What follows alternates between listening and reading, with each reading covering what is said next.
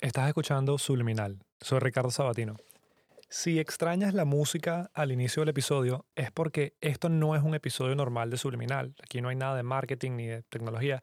Esto es un boletín informativo que necesito hacer para estar tranquilo sobre el distanciamiento social y por qué es tan importante, especialmente hoy.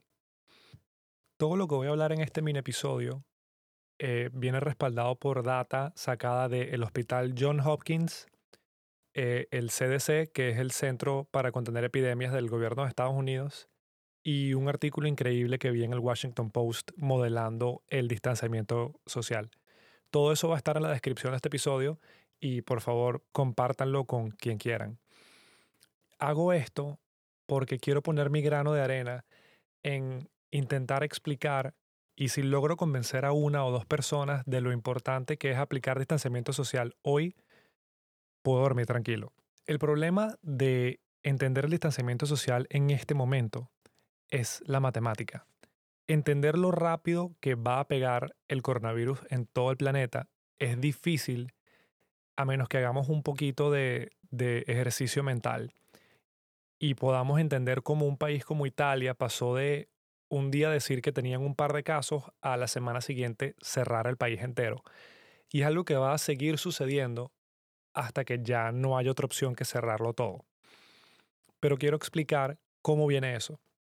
Y eso viene porque el coronavirus se, comporta como una función exponencial que se multiplica por dos todas las veces. Una persona se lo pasa a dos personas, esas dos personas se lo pasan a dos personas más. Eso es una función exponencial. Y las funciones exponenciales crecen lento hasta que se disparan. Un ejemplo fácil de entenderlo es, si alguien te dice, al final del mes o en 30 días, tienes dos opciones, te doy un millón de dólares o te doy un centavo multiplicado por dos todos los días. Todos nosotros elegiríamos el millón de dólares porque no queremos pensar cuánto es el centavo multiplicado por dos todos los días. Pero si hacemos la cuenta a pie, nos damos cuenta que para el día 10 ese centavo multiplicado dos todos los días, multiplicado por dos todos los días, son 10 dólares, que a quién le importan. Multiplicados por dos por 20 días son 10 mil dólares, que sigue siendo considerablemente menos que un millón.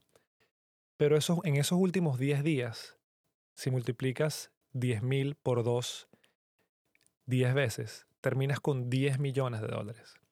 Entonces, ese es el problema de las funciones exponenciales, que es difícil ver hasta dónde van a llegar al principio, porque el crecimiento es tan gradual durante un periodo y luego se dispara. Y eso es lo que está pasando con el coronavirus, cuando la gente dice, ah, solamente hay dos, tres casos donde yo vivo. ¿Por qué tengo que pararle tanto? ¿Por qué hay tanta importancia con el distanciamiento social hoy si no es una emergencia? Y lo que no estamos entendiendo es que ya es una emergencia y probablemente vamos tarde pero hay que intentar hacer nuestra parte porque no se vuelva peor. La forma más fácil que he visto de explicar esto es, si alguien en las noticias dijera, la semana que viene hay un huracán categoría 5 que va a pegar directamente donde estamos nosotros, pero por los próximos cuatro días no se preocupen porque ah, el huracán viene en una semana, esa persona sería despedida de su trabajo inmediatamente. Y eso es lo que está pasando en este momento, que están diciendo, ah, hay pocos casos, así que no se preocupen, que no hay nada que temer todavía. Y es todo lo contrario, es hay pocos casos y este es el momento para actuar o si no se va a salir de control.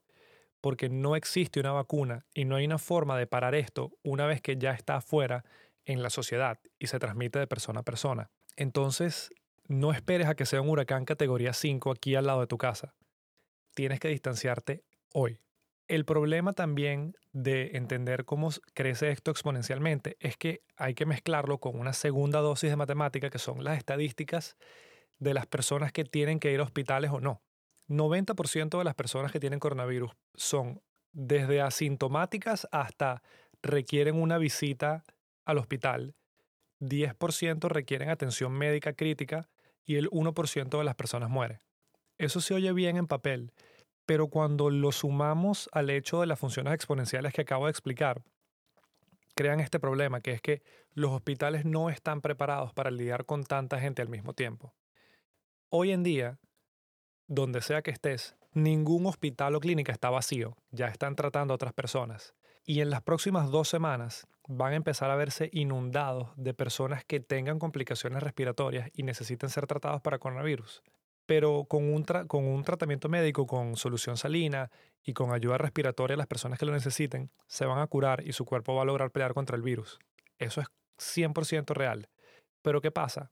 Hay una cifra muy importante que no he escuchado que la gente hable, que es la más importante, que es que del 40% al 70% de la población tiene que darle este virus para que nosotros tengamos algo que se llama inmunidad de grupo, que es la única forma de evitar que este virus brinque de persona a persona hasta que tengamos una vacuna. Y esto es algo que dijo el doctor Fauci, que es el asesor, la persona encargada de los estudios médicos en Estados Unidos.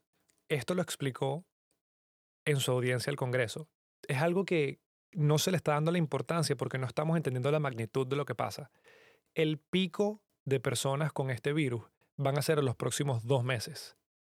Si al 40% de la población le da este virus en los próximos dos meses y al 5% de ese 40% tiene que ir al hospital, son alrededor de 3 millones de personas. En total en todo Estados Unidos hay 300.000 camas de hospital y de todas esas personas hay que tratarlas. ¿Y qué pasa? Cualquier otra enfermedad que no sea este virus pasa a segundo plano si alguien tiene un ataque al corazón, si alguien tiene un accidente de tránsito, si alguien tiene que parir a un hijo, si alguien em, necesita, si un diabético sufre de una baja de, de glicemia, todas esas cosas pasan a segundo plano porque estamos luchando contra el coronavirus como una población total. Entonces, todos los problemas se vuelven problemas de coronavirus. Y ese es y esa es la importancia por la que tenemos que hacer distanciamiento social hoy. No es por ti. Eres una persona joven, eres atleta y ah, probablemente no te dé nada. Sí, cool. Pero el día de mañana, la semana que viene, tienes un accidente de tránsito y tienes que ir al hospital y tienen que tratarte, probablemente ese hospital esté inundado de personas que tengan el virus y no te queda otra que para recibir tratamiento vas a tener que estar contagiado. Y ese es el detalle que tenemos que cuidar y tenemos que intentar aplanar la curva y minimizar la cantidad de personas que van a estar siendo tratadas al mismo tiempo, porque no hay lugar en el mundo que pueda aguantar esa cantidad de personas todas al mismo tiempo.